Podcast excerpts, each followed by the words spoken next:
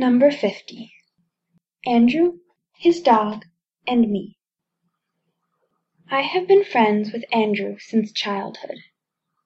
We have been walking together since we were five. We have been working together since last year.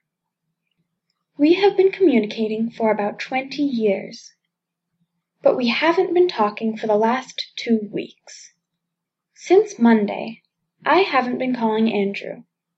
And all this time he hasn't been writing letters to me or going to work.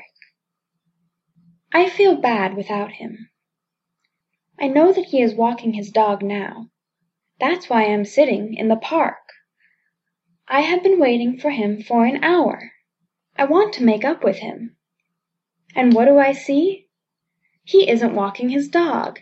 He is waiting for me near the entrance to the park.